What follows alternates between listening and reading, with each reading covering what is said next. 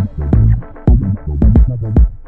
Estimados ouvintes, sejam bem-vindos a mais uma edição do Notice Áudio. Os destaques desta semana são: FMO exige que Felipe Nussi respeite a CR e trave retomada da reestruturação dos títulos da dívida de Ematum. Elisa Magawa é o capim que vai crescer junto com os mais de 300 mil eleitores fantasmas de Gaza. Polícia dispersa manifestantes em gás lacrimogêneo em Niassa.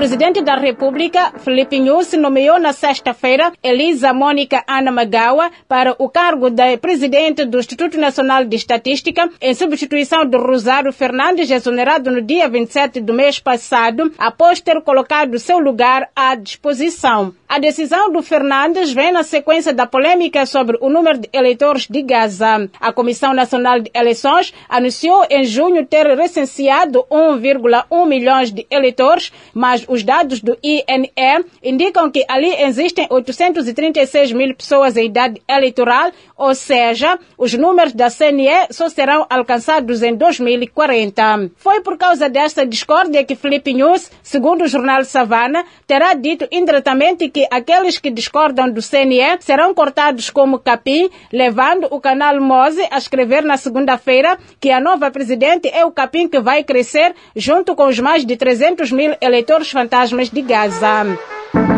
O Fórum de Monitoria da Sociedade Civil condena a decisão do governo de continuar a querer pagar a dívida de Ematum, mesmo depois do Conselho Constitucional ter anulado por considerar ilegal. Jorge Matini, coordenador do fórum, disse em entrevista à DW África que o governo, ao tomar essa decisão, demonstra que não tem nenhum interesse em respeitar a decisão dos outros órgãos de soberania, o que viola a Constituição da República. A Carta de Moçambique reporta que uma carta carta do FMO foi enviada ao presidente da República, Felipe Nyusi, exigindo que dê ao seu governo instruções claras para que abandone a decisão do pagamento.